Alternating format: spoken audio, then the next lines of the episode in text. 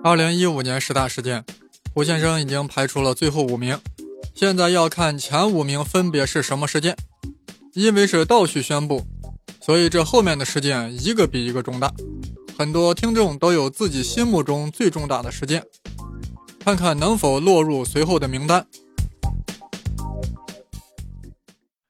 排名第五位的是美国主导的 TPP 谈判达成协议。二零一五年十月五日，美日等十二个泛太平洋国家在进口关税减免和知识产权保护等方面取得共识，达成了跨太平洋伙伴关系协定，简称 TPP。这 TPP 啊，最初缘起于二零零二年，是新西兰、新加坡、智利和文莱四个小国发起的。后来奥巴马决定重返亚太，于是美国参与了谈判。一下子就把 TPP 搞大了，最终有十二个国家成为 TPP 成员国，包括美国、日本、澳大利亚、加拿大、马来亚、越南、墨西哥、秘鲁、新西兰、新加坡、智利和文莱。这个经济体占世界人口的百分之十一，GDP 占世界的百分之四十，贸易总量占世界的三分之一。远远不是俄罗斯主导的欧亚经济联盟所能匹敌。也就是说，TPP 貌似很强大的样子，实际上好像也挺强大。那么到底强大不呢？这谁也不知道。为啥？首先，这协议需要各国立法机构的批准，这没个一两年根本就折腾不完。因为一个国家进入 TPP，必然对其某些行业有利，而对另外一些不利。所以内斗一定会很激烈，比如说在美国，几个总统竞选人纷纷跳出来反对，什么希拉里、桑德斯、特朗普，这就够跛脚鸭奥巴马吃上一壶。其次，即便各国顺利通过了，很多关键产品的零关税的完全实施，还有十来年的缓冲期。再者，这十二个国家毕竟各有利益，各有算盘，而且发展水平也不一样。真正实施的时候呀，必定是各种摩擦、各种诉讼。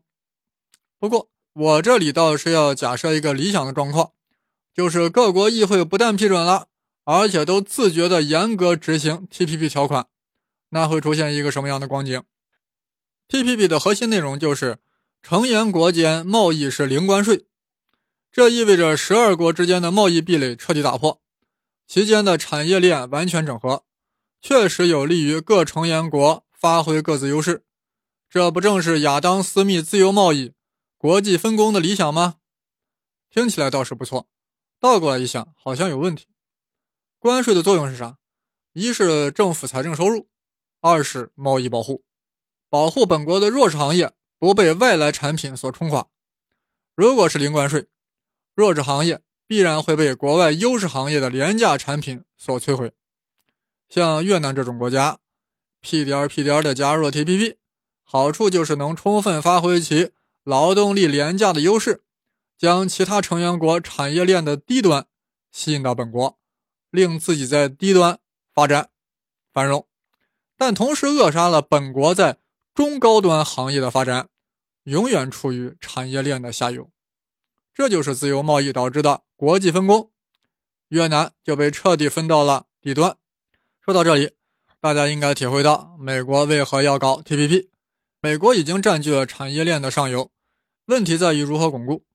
TPP 就是让参与国在优势行业更加优势，让劣势行业呀难以为继，这样美国就可以稳坐金字塔的顶端，永远称霸全球。那日本呢？是喜忧参半。一旦 TPP 零关税，当然对日本出口汽车极为有利。但日本的农业会遭到灭顶之灾，尤其是大米种植。其实日本根本就不适合搞农业生产，政府一直通过高关税、高补贴在维持日本的农业。一旦 TPP，国外廉价的大米蜂拥而入，日本大米必将成为风味小吃。但日本人想通了呀，为了卖车就放弃大米了。目前，日本粮食的自给率为百分之四十，一旦全面 TPP，自给率将降到百分之十三。也就是说，日本百分之八十七的粮食啊，将要靠进口。那又如何？多卖一辆车，能买多少麻袋大米啊？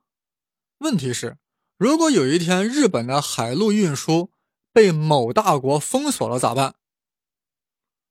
难道靠另外一个某大国去空投吗？到时候日本人哭爹喊娘，又有个哪行用。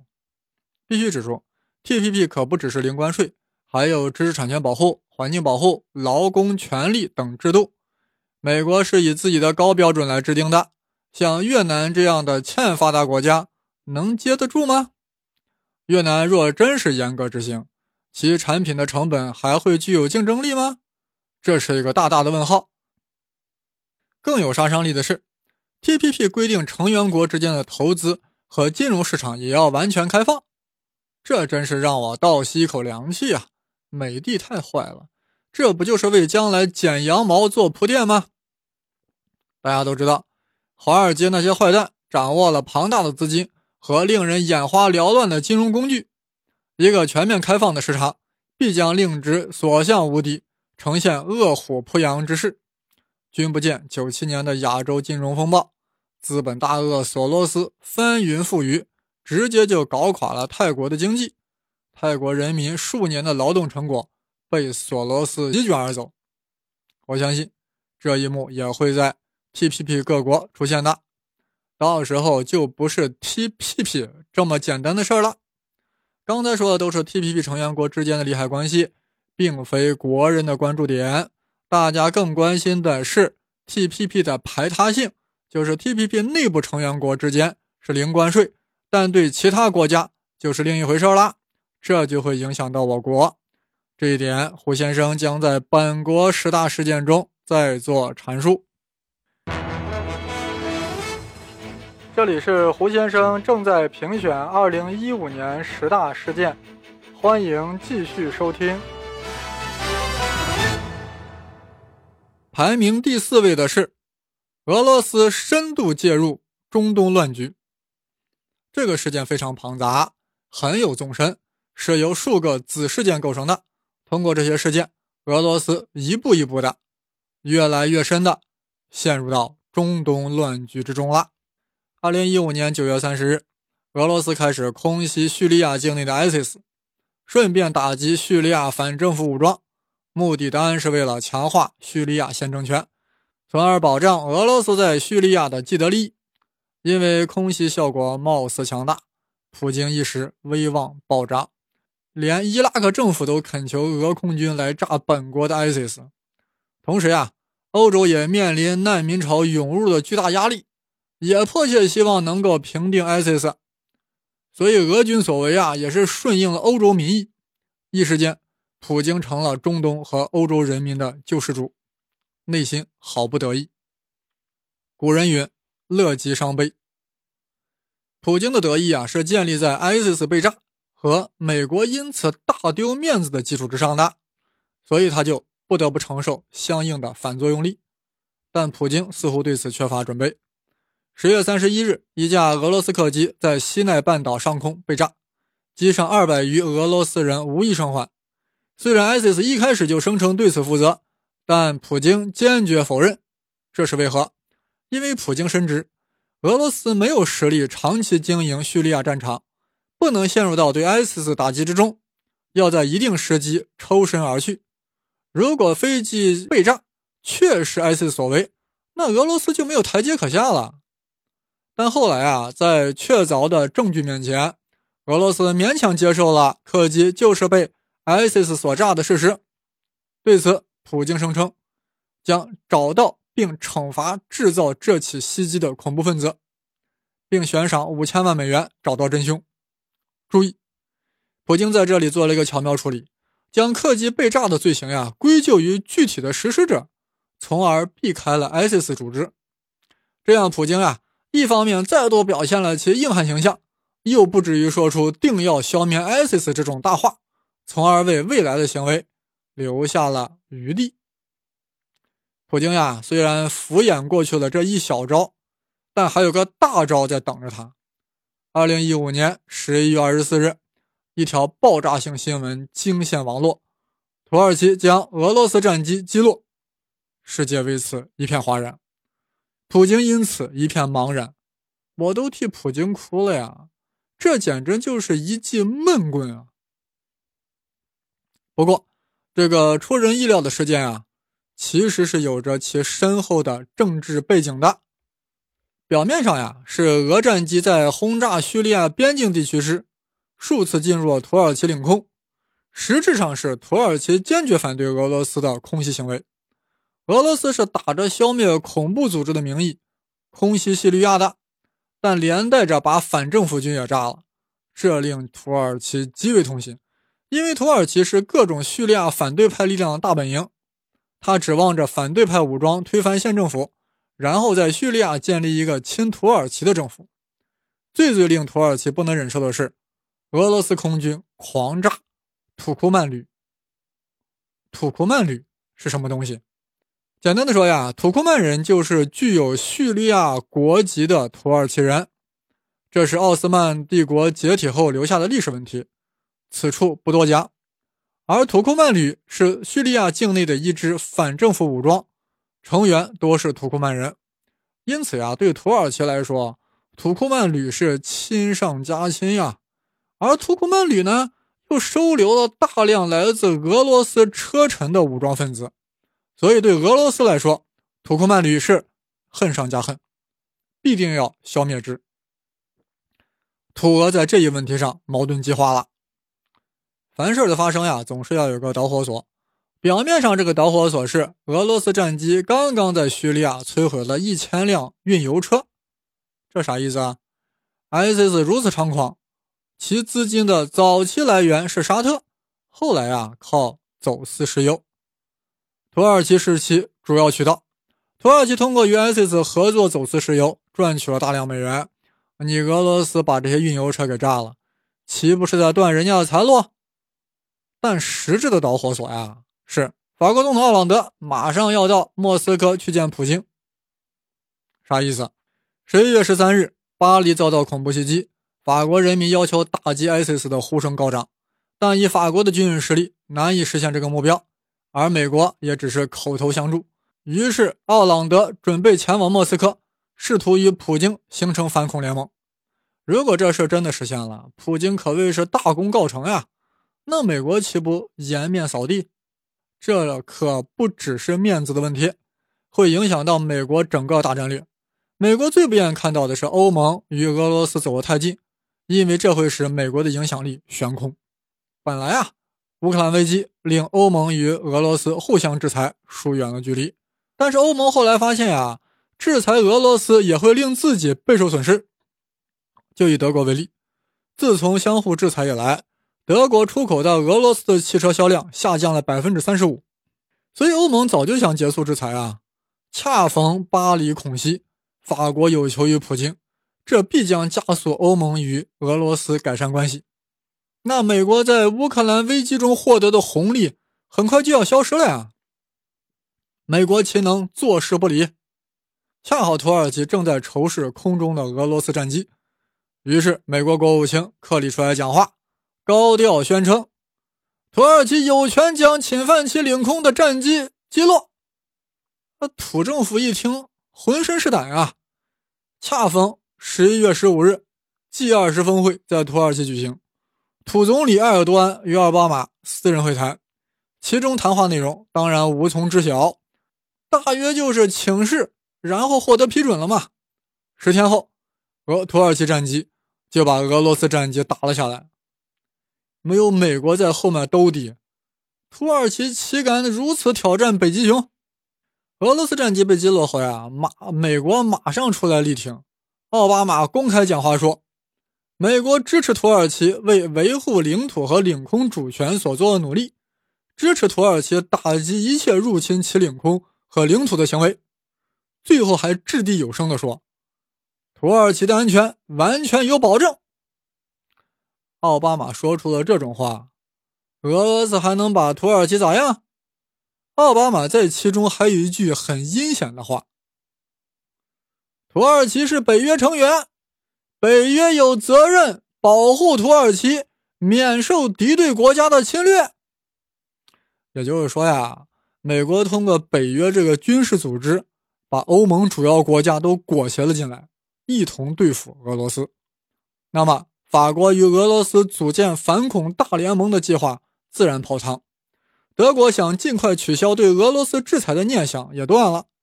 俄罗斯力图从乌克兰危机的阴影中走出来的幻想，同时破灭。要说最难的呀，还是普京。过去一直是硬汉形象，这回还咋维持？毕竟实力有限呀。而土耳其的背后是美国和北约，于是普京呀又玩了一招，说这一切啊都是土耳其县政府的领导人造成的，又把土耳其的行为化解为土耳其领导人的个人行为。普京搞了几个象征性的制裁措施，比如禁止从土耳其进口西红柿、洋葱、黄瓜等，同时向世界公开土耳其与 ISIS 各种勾结的证据。然后就是让外交部长出来讲话，找各种下台阶。普京心里苦呀，想着忍下这口气。我估计呀，普京当时每顿饭都要吃一只 turkey。但俄罗斯军方不依不饶呀，给出各种各样的证据，说明土耳其是有预谋的伏击，而且是在叙利亚境内击落了并没有进入土耳其领空的俄罗斯战机。这就把普京逼入死角呀！如果普京真的在俄罗斯军方的压力下向土耳其开战，或者至少也击落一架土耳其战机，那就正好掉入了美国的圈套，美国就可以坐山观虎斗了呀！整个欧洲大动荡，欧元跟卢布呈现双跌局面，资本就会迅速回流美国市场，这正是美国现在所期望的。好在普京还算理性。强忍了这口恶气，将忍下这口恶气撒在了叙利亚境内的各种亲土耳其的势力上。首先将土库曼旅一举歼灭，其次加大了对 ISIS 的打击力度，甚至表示不排除使用核弹头对付 ISIS。普京这气儿撒的狠啊，但就是不敢直接对付土耳其，最多是在叙利亚西部边境部署了 S 四百。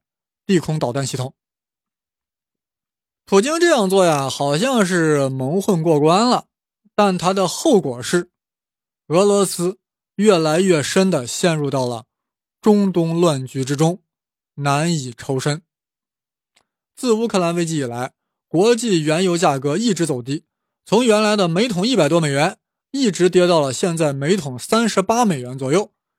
严重依赖原油出口的俄罗斯财政收入。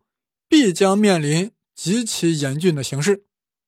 如果说普京在乌克兰危机之前还可以勾勒俄罗斯伟大复兴的蓝图，而乌克兰危机之后就只能面对现实，而战机被击落后就只能是穷于应付了。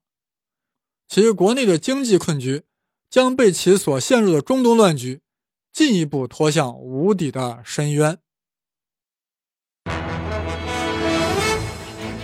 一年三百六十五天，哪一天哪个人没有事儿？家事国事天下事，事事走心。歌声炮声胡先生，生生不息。多少事儿让人扼腕叹息，多少事儿令人翘首以待，多少事儿使人欢欣鼓舞。莫把小事儿当大事儿，莫将大事儿当没事儿。排名第三位的是。幽灵超距作用获得判决性的实验验证，这可真是二零一五年的一件大事儿超大的事儿你听这名字，超距作用就很邪乎，再加个幽灵，简直就是迷信嘛！却被物理实验证实了，而且是判决性的，这到底啥意思呀？胡先生在此简单的讲讲，毕竟我们现在在评选十大，不是在聊科学。所以各位啊，也就大概听听而已。所谓超距作用，就是两个物体虽然相隔一定距离，但存在着直接即时的相互作用。啥意思啊？就是它俩的互作用呀，不需要任何媒介，也不需要传递时间。这个观念呀，牛顿时代就有，但后来被爱因斯坦否定了，因为相对论认为光速是极限速度。你这超距作用不需要时间，不就等于说这个超距作用要比光速还要快无穷倍吗？但是呀，这个本来已经被爱因斯坦否定的东西啊，结果在量子力学中死灰复燃，而且还凤凰涅槃了，陡然冠以幽灵的封号，这是怎么回事？说来有点话长。胡先生早就说过，这量子力学一出手呀，就是颠倒三观的，否定科学一贯信仰的决定论，认为一切都是概率，没有必然性。爱因斯坦对此论调深恶痛绝。爱因觉得是你量子力学没有本事，无法发现其中的因果关系，只好退而求其次来计算概率。但波尔对爱因反唇相讥啊。二者屡次辩论无果，爱因为了对付量子力学这种论调，捍卫科学的因果律，打出了两张牌。第一张，量子力学本身不完备，如果给现有量子理论加入一个隐变量，那么其中的因果关系啊，就可以决定论的计算出来，就是这个隐藏在概率之下的变量。决定了貌似是以概率方式出现的结果，所以爱因啊，后来一直想构建出一个隐变量理论，虽然没太成功，但也不能算失败啊，毕竟给后人反驳量子力学提供了一个途径。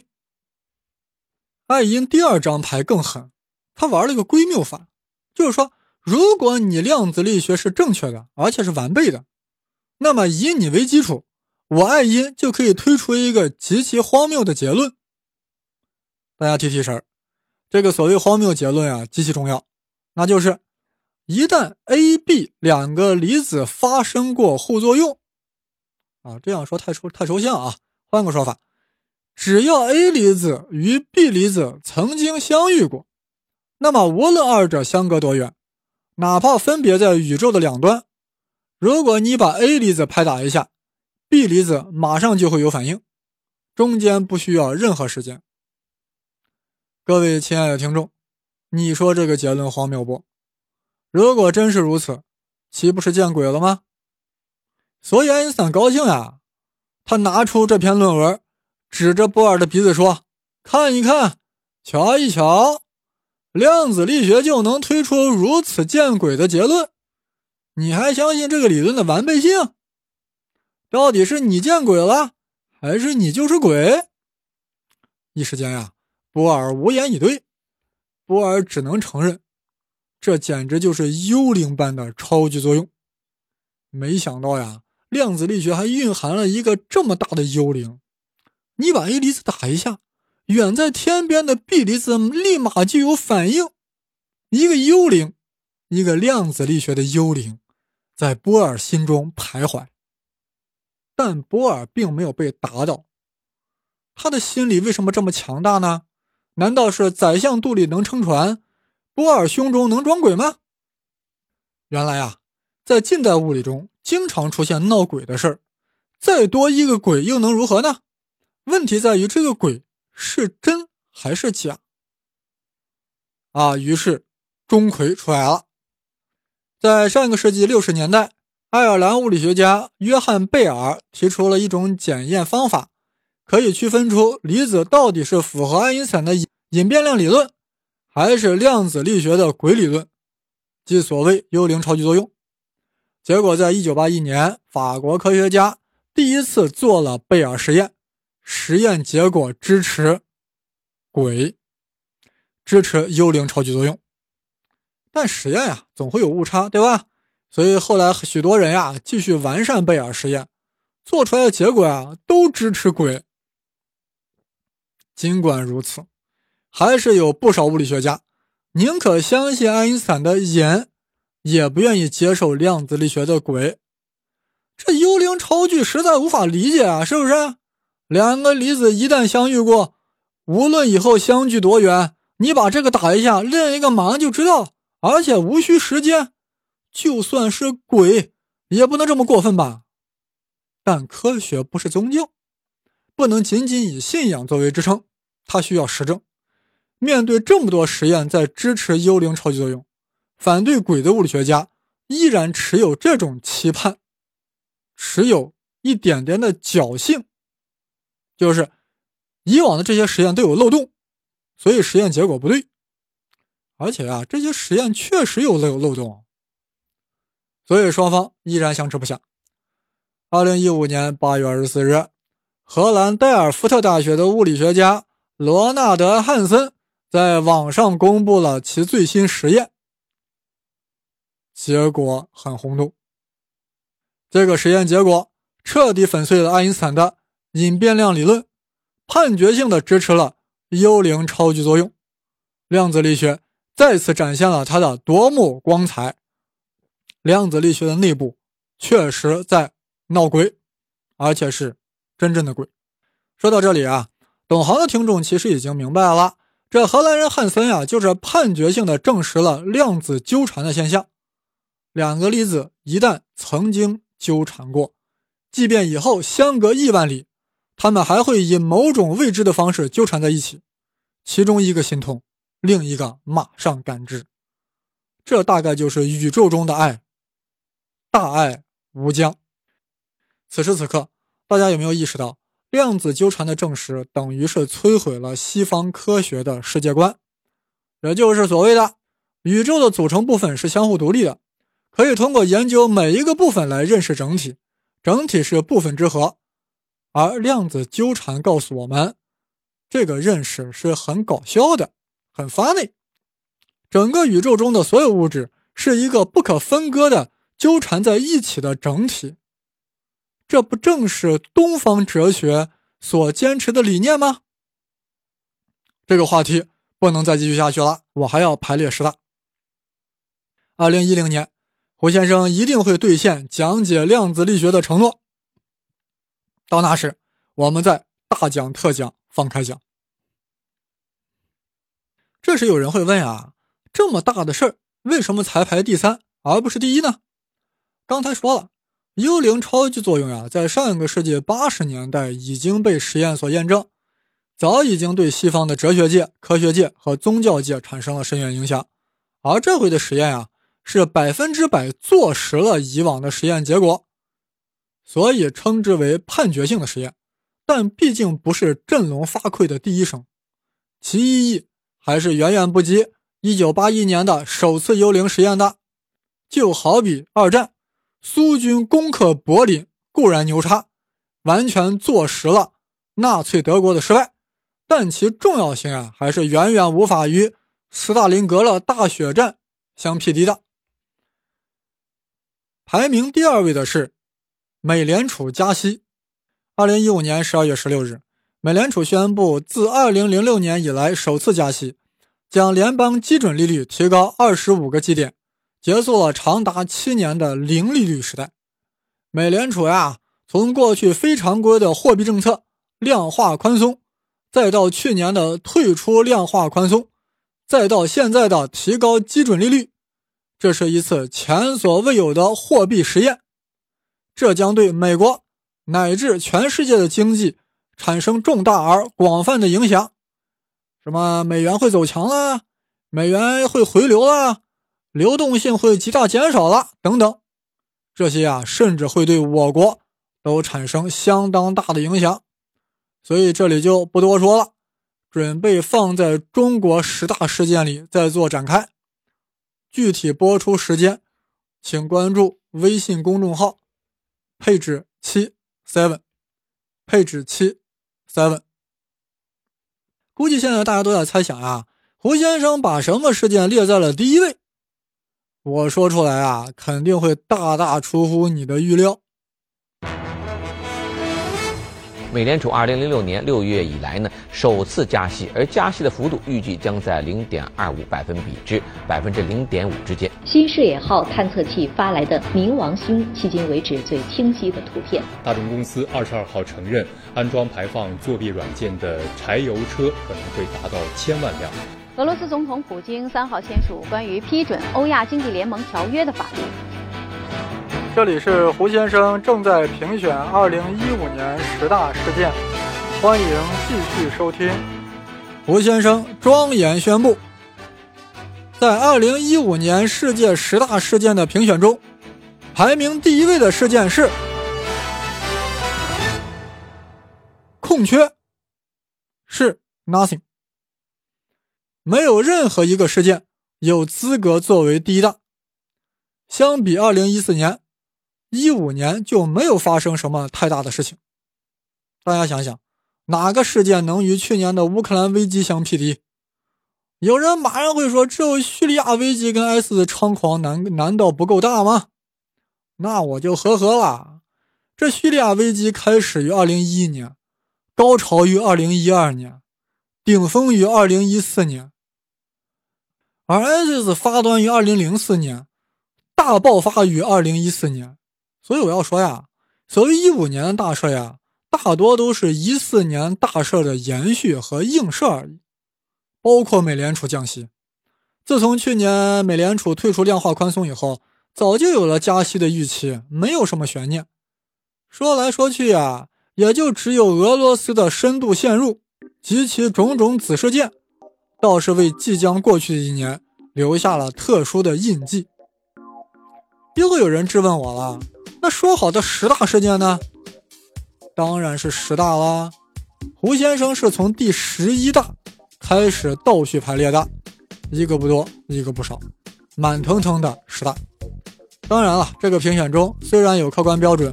但也充满了本人的主观判断，未必都合大家的心意。至少会有人觉得我漏掉了某个重大事件，欢迎大家与我交流。我的新浪微博是东方胡先生，当然是带竹字头的生。